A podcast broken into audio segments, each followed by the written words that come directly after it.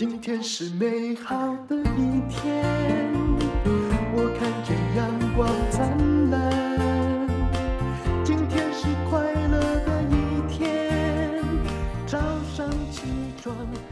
欢迎收听人生实用商学院。我们今天请到了碧奈斯的老板，也是我这个台大学弟哈，土木研究所第一名毕业的，后来在做保养品的 詹前辉。你好。各位大陆姐的听众朋友们，大家好，我是詹前辉。你是刚刚才下飞机哦？对，我刚刚才从呃大陆回来，刚下飞机就直接到录音室。可是你在大陆不是开染发店开的非常非常的好吗？呃，对，就是我们在大陆开了养发馆，那有做头皮养护、头发的染发照护这些。这个我们现在开几间了？我们现在已经开了四间了。那你有没有觉得为什么台湾不能开？其实日本有哎、欸，就是它很便宜。我我最近好像也有在台湾看到，它就是帮你染头发，因为染头发我们毕竟不方便。对。然后用呃染了之后，然后大概是嗯、呃、没有，就是以前染可能要花个三四千块，对。对。那现在就是让你就是。把你其他的啊，对，俩零嘛，俩一俩啊，哈，还是有啦，对，但是就是比较便宜，对对对对，可能变一千这样。我我们现在的养发馆就是包括几个主要项目，就是呃洗头啊，洗头就是包括按摩什么这些的，然后头皮的养护，然后头发的一个呃保养，还有染头发这几个主要的项目。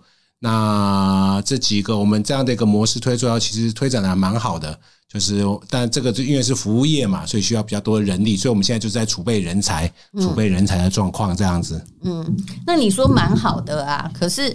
呃，当然啦，我们也从报章杂志上看到说，也许大陆现在的某一些行业也遇到寒冬。是，那你又发展的蛮好。到底如果用用保养品业哈，是这个化妆品业这个行业也有很多台商。对，到底整体的状况是如何呢？其实今年的状原本其实大家是看的比较乐观，就是说在疫情三年封控之后呢，觉得今年应该会大爆发，应该开始用口红了吧？开始擦粉了吧？对，但是今年大陆的状况呢？呃，却跌破很多人的眼镜，特别是像我们比较熟悉的化妆品这个行业，就拿今就拿今年已经过去了六六幺八哦，六幺八是大陆另双十以外另外一个电商的，这是京东他们创造的，京东他们创造的。双十一是淘宝哎，他们创造的。对，那今年六幺八的业绩非常非常的惨淡。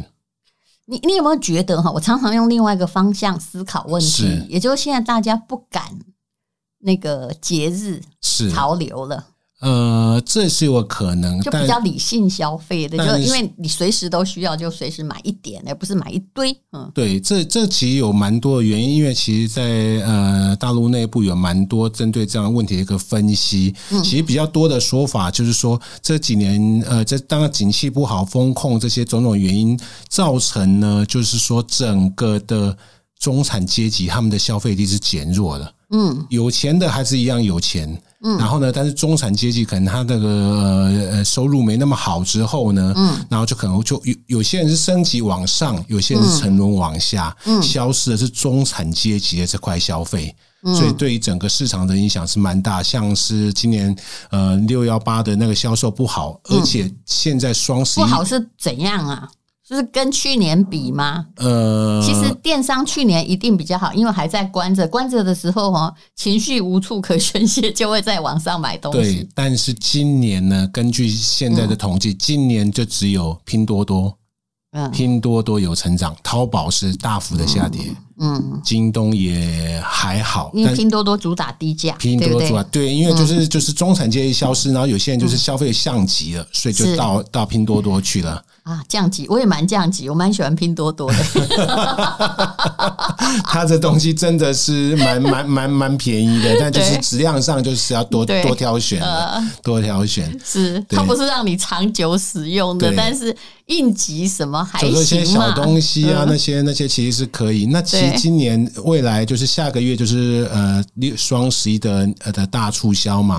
那今年双十一可预见的也会是非常的冷淡。是因为像呃，我们是在南方比较多嘛，南方就其实化妆品的工厂在南方是大本营，广州嗯这边是大本营。那以往呢，就是大概从六七八九十这几个月是化妆品厂的大月，因为他们都在为双十一备货。那我跟几个化妆品厂的老板聊，他们说从来没有看到过这么惨淡的订单 状况。怎么说这么惨淡哈？我跟你讲，因为有时候我觉得，这种开发中国家是这样的，他们平常习惯七跟八 percent，对不对？他们只要变成五，就是觉得说我们惨淡很多。可是像那个老化国家，如果你欧盟本来假设经济成长只有一趴，变成一点五，他们就开心的要死。对对对，到底是怎么状况？他那个状况呢，就是我一个呃特别跟我特别好的一个台也是台台商的一个化妆品的老板，嗯，他说以往呢，他一个双十一订单，呃，双十一呢可以收个大概上千万的订单，嗯，他说他今年双十一只有一笔订单啊，怎么可能？真的？那这个真的很惨吧？真的很惨。那不是产品本身的问题，不是产品，是整个大趋势。为什么？为什么他这些厂商不下单呢？因为前面订的库存还没消化完，哦他们现在大家都因为现在销商品的去化很困难，所以之前订的货呢还有很多库存，所以他不敢再往这个双十一再去备货。现在大家都在消化是之前累积起来的库存。我觉得这是一个理性消费的阵痛。对，说真的，如果像我哈，我也常常因为我手上也还是有大陆的几个淘宝或什么嘛，是。可是以前我可能会一次。看到双十一就买很多，就之前刚开始的时候，因为优惠真的很大。我现在因为知道，因为消费者也知道，我以前买的也变成我家的库存了。对对对对对对，当然这个原因很复杂啦，就是说一方，其实你现在大陆整个经济状况，包括就是说整个房地产的下跌，我认为房地产下跌是所有的经济下跌的。重要因素，而大陆也发现了。你看最近，我不知道谁解禁，但苏州解禁了，广州解禁了，所以买房子的一些限制大概都解禁了，真的都解禁。因为但是解禁呢，解禁，但是消费者手上没有钱啊，是，而且就是说他原先买的房子可能已经跌价了，对他心里就难过。对，那那我有我呃在那边的朋友跟我说，他去年买的，他前两年买的房子，他现在卖掉赔了百分会要赔百分之三四十。对，珠江三角洲附近，因为我有在观察嘛，是大概真的都跌价，对，都跌价。所以他说他现在把房子卖了，嗯，我把贷款还了，我还欠银行钱，还有他这样怎么敢消费？你看，所以为什么说对房地产的景气哈？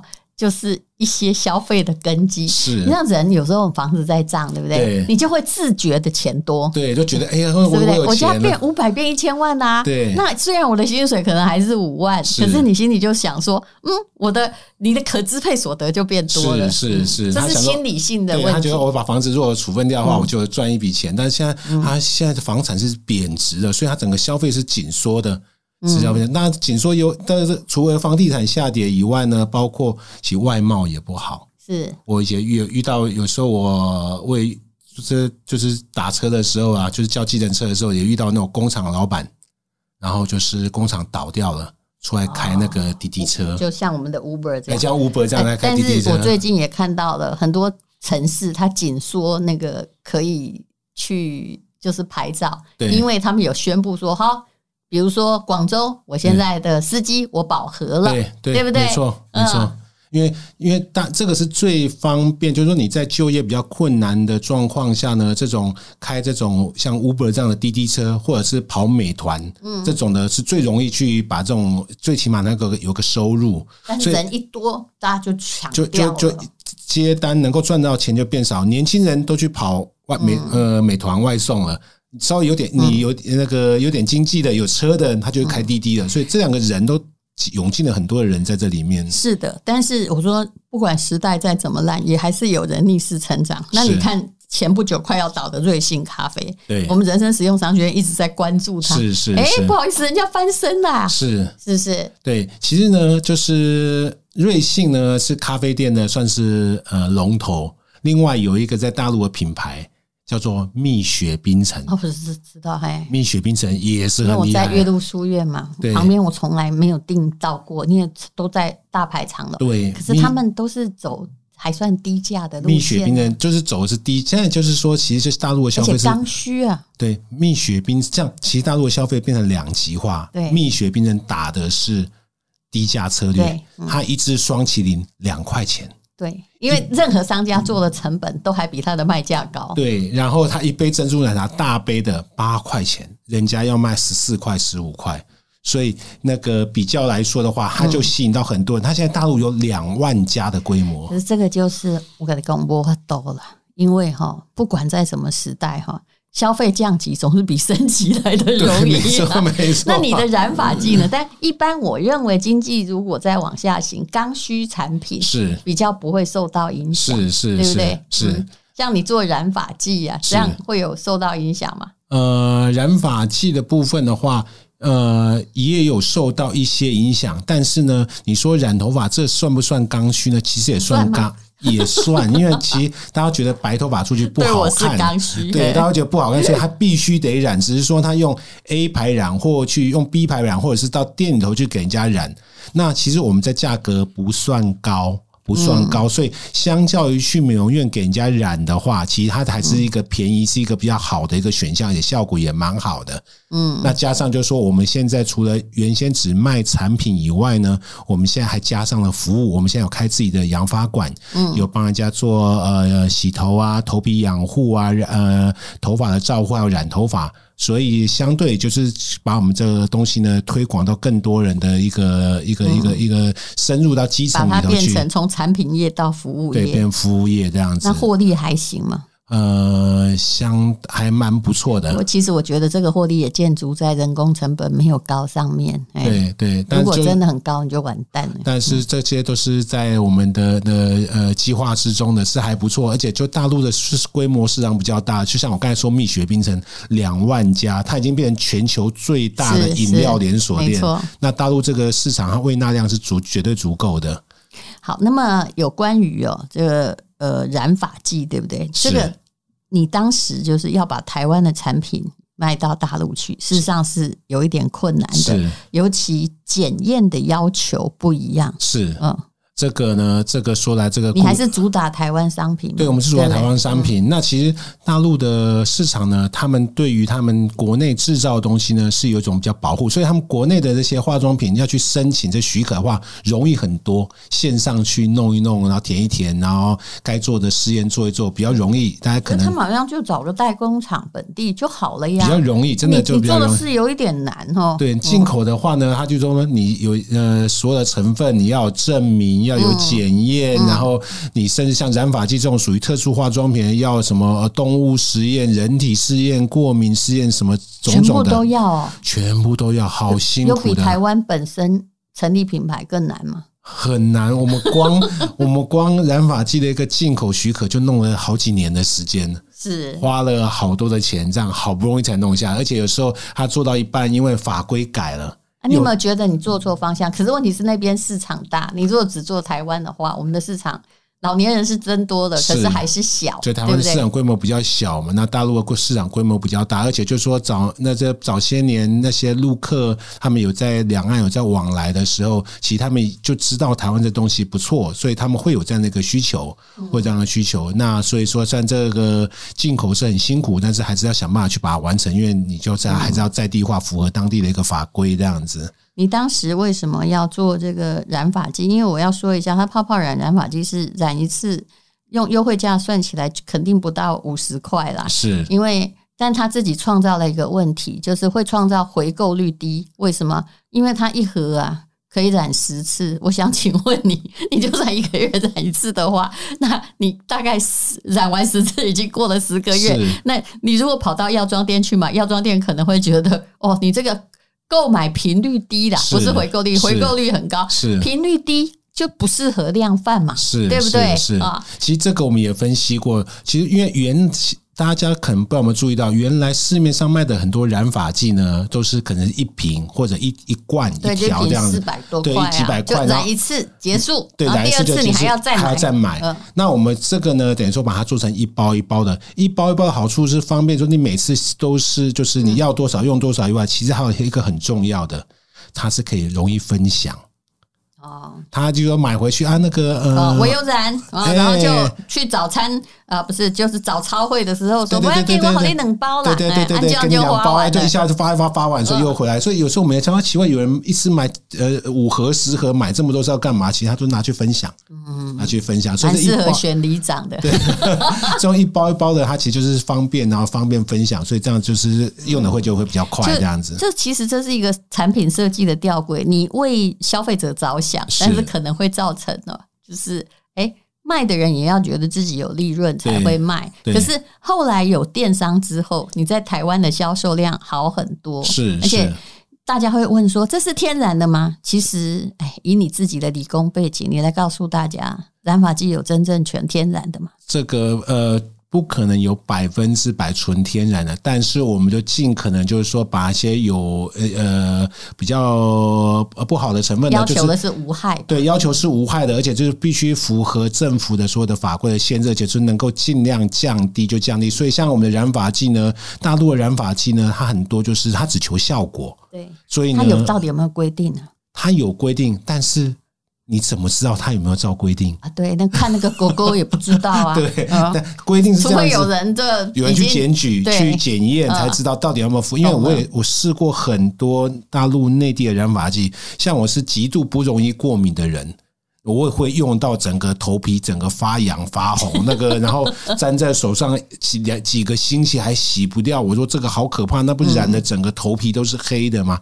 那这个是很可怕，因为我们不知道它到底加了什么成分。所以你研发的时候，你的要求是什么？比如说我们台湾的管制是多少的？我们没有阿摩尼亚嘛？对，我们没有阿摩尼亚，然后就是各种它呃某些成分它有要要求比例，我们就是呃在要求。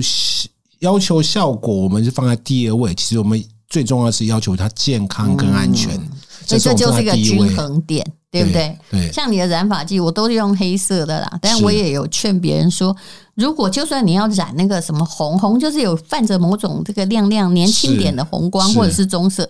你最好，如果你的白发哈很顽固，像我就是白发是银白色，你最好还是加黑色，对，对，对不对？因为它要顾及安全，对，没错，还有效果的均衡。没错，那你超有效的，你自己也要思考一下，对对对，它有没有超标？对对对，就是有一些我们这这个是我们最重要的，就是它的健康还有安全，这是我们放在第一重要的。因为染发剂的东西，因为等于说是呃会是一个持续性使用的，我们不希望它对人体有任何的一个伤害，这样。但是你说完全没有什么完全天然，我可以跟大家说，这是以前厂商广告的误解。是说实在不可能，就算现在有一种物理性让它变黑，拜拜托，那本身也是。也是化学药剂，它只是用一种这个化学，因为你已经是透过一个化学反应才让它颜色变黑嘛。但是没有阿莫尼亚，这是应该要做到的，因为阿莫尼亚第一很臭了，第二的确它会致癌，对吧？对对对，致癌，而且就是说它对你像呃，其实大家如果去美容院染头发，美容院染头发其实那个味道都蛮重的。那因为呢，它的原理就是说你要把头发里面的黑色素先漂掉，对，然后才能够呃很顺利按照它要求的那个色度、那个颜色去染上去。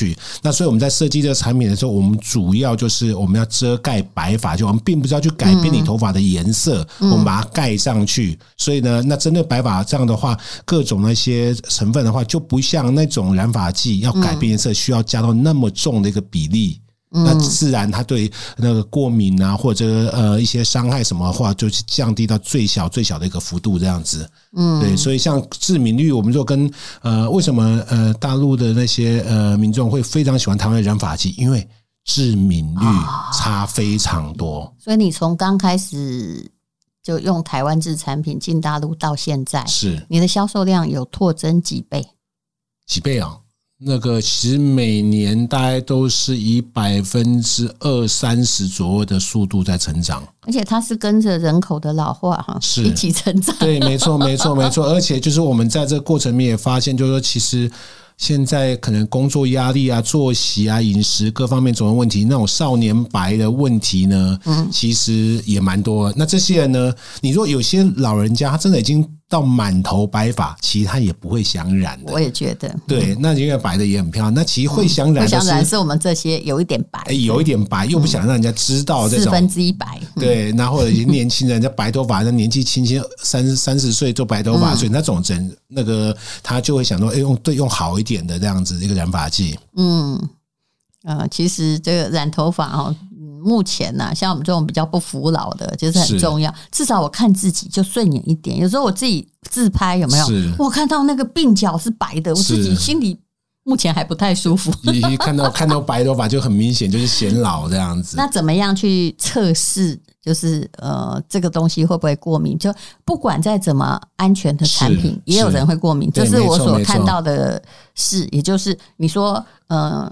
贴布好了，就算那个贴布已经是通过了最低的、最高的要求，对，还是有人会过敏，对，是吧？就像鸡蛋，也有人吃鸡蛋过敏的，说的对。对，芦荟这么普遍的东西，也有人对对芦荟过敏，所以这个过敏的原因有很多。但就说我们是已经把这个过敏的机会呢降到最低最低。如何就是要在你你也建议大家要在皮肤上先测试一下下就是说，但是如果是你是敏感体质的话呢，我们都会呃。建议说你在用之前呢，一定要先做敏感测试。嗯，那敏感测试做完没有问题之后呢，再正式去染色。那我们的这个染发剂呢，在我们已经销售这么多，其实它的过敏的机会，我不敢说是零，但是趋近于零，很少很少发生。对，因为我们其实各方面都是做到最温和、最人体最健康、最不没有伤害的这样的一个配方。你现在一年哈，就是当然公司在台湾，因为是台湾产的产品，一年在大陆要来回几次？一年了。呃，我以前就是疫情前的话，那时候呢，我呃比较常来回这样子跑，一个月大概要来回三到四次。后来女儿去念港大了，呃，后来女儿在香港念书，那这几年真有出息。然后后来就比较接近了，对，然后后来这几年疫情就没有办法这样子来来回回，因为这花的时间太多了，所以变疫情。你听说一年被关了两个月，像坐牢一样是不是？呃，一年呃不止两个月哦，那时候我最最。夸张的一次记录，就单趟过去就关了二十八天。Oh my god！嗯，因为那时候就是我们那时候只能飞厦门，然后在厦门关完十四天之后呢，回广东，广东说广东说香呃福建关都不算，再关十四天。哇，你那时候有没有想要发疯？真的快发疯！可是现在也并没有很方便。像我后来发现，我最近只要买哈，就是我要回去读书嘛。哦，不是没飞啦，是就是机票还是好贵，机票真的很贵，嗯、因为可能是往来的人多了，嗯、那也有可能是班有些班次少了、啊，班次少了，所以就然后机票都很贵。像我就比如说要回湖南长沙，是去念书交报告，哎、欸，我要在广州转机耶，嗯嗯，嗯对，大家都在那里转，对，大家而且现在就说今年呢。呃，放开之后，因为大家可能大陆的憋了三年了，嗯，所以今年大陆的旅游非常非常的旺，对，非常非常旺，尤其是那个国内的，国内的他们国内旅游非常非常的可怕。今年这整个暑假七八月份，其实我们哪里都不敢动，对，因为到处都塞人，是。那个最夸张的，还有爬山人塞在人山上下不来的。有，有这 真的是非常非常 非常非常的夸张。心里想说，我们到底去山上寻找什么？难道是人吗？看到都是人，然后据说有人去看兵马俑这样子，然后看不到半个兵马俑，看到都是黑压压的人头这样子。是，好，就是其实台商也真的蛮厉害的，但人家有要去越南投资，你难道没有？思考这件事吗？呃，其实我去中国大陆开发市场，我一开始去的定位就很清楚，嗯，我要做的是大陆内地的市场，嗯，用台湾产品做内地去做内地市场。那你会到越南去，其实都是做那种外销外贸的，因为就是那个国之间什么最惠国待遇啊，还有什么对，然后他出口配额的问题，他要的是那种生产成本最低。但是我是跟不一样的是，我们是去开发内地的市场，我们是要做呃，把东西卖给那个大陆的人。像你也有做面膜，那大陆的面膜我看哦，拼多多有的真的便宜到我不敢用哈，这个一片可能只要五块钱台币。对，那会不会有人跟你谈及这种比价的问题？台湾的产品还有优势吗？呃，这种呢，大概就是在拼多多或者是在抖音上面那种销售的，然后那种会把价格压得非常非常的低。嗯，然后我也听过那个在广东那边化妆品的工厂老板，就是有那种大网红，嗯，来跟他说我下单，给你下多少几百万片这样的面膜量，但是呢，我一片呢。就是像丹如姐您说的，一片呢，他给他生产成本就是一块钱人民币啊。然后那老板掐指算一算，我又要含履带，又要含面膜布，还要装里面的精华。嗯，我他说我算一算呢，就算我里面灌水，我都做不出。对，但是我说真的，产品力最重要也是那个东西哦，要让消费者感觉有创造价值嘛。是，是。那如果消费者觉得我用了等于没用，那。你你后来哦，卖再便宜也没有用。对，没有错。那个其实如果作为对经营品牌来说的话，嗯、你这样的那种都只是短时间的一个风潮，嗯、但是对经营牌婆这个并不是一个好现象，嗯、因为那这种低价去吸引到消费者的冲动性的购买，嗯、但是他没有办法把这种冲动赢，所以那种做那种很便宜的那种，通常都做不了太久。好，这个诶，詹姆士哈，也就是詹前辉，是一个很诚恳的人呐，一直用他台大土木系的诚恳在做生意。那么，呃，而且他的价格也真的挺诚恳。挺诚恳的，因为不瞒各位说了哈，本来他们真的，一刚开始我们做电商哦，那个詹前辉是我们第一个供应商，因为他就住在我家的对面。我想说，嗯啊，不然大家就帮帮忙看看。结果我们后来自己也把电商就是小小的啊开展了一下。是。那么啊，他的东西回购率也一直都很好。那嗯、呃，这样好了，来，现在进广告，广告交给你，你提出你的诚意来，嗯、呃。呃，我们就是跟丹如姐合作这么长时间以来呢，我们都是用最优惠的一个价格跟组合来给呃丹如姐的听众朋友。那我们现在呢，呃，染发剂的部分呢，我们不管是听说都涨价了，但是你还在咬住。牙根不长，对不对？对，其实，在这个在各种原物料啊、各种运输成本都上涨的状况下，就是我们这个成本其实已经提高许多，但是我们销售价呢都并没有调整。特别是在呃戴茹姐的听众这边，其实像我们大陆末端售价，我们都已经调整了不少了。因为因为那个实在是扛不住这个压力，但是对我们的所有观众朋友呢，我们都听众朋友呢都没有去做调整，而且就是每一盒，我们不管是呃一盒、两盒、四盒各种不同的组合，我们还有各种优那个好的一个赠品可以来送给大家，让大家都是物超所值，CP 值最高的。了不起的，撑十十年没涨，撑到现在，感谢大家的支持，这是必须要的，必须要的。好。非常谢谢 B Nice 的老板詹前辉，谢谢，请看资讯来连接。谢谢。因为今天又可以，今天又可以。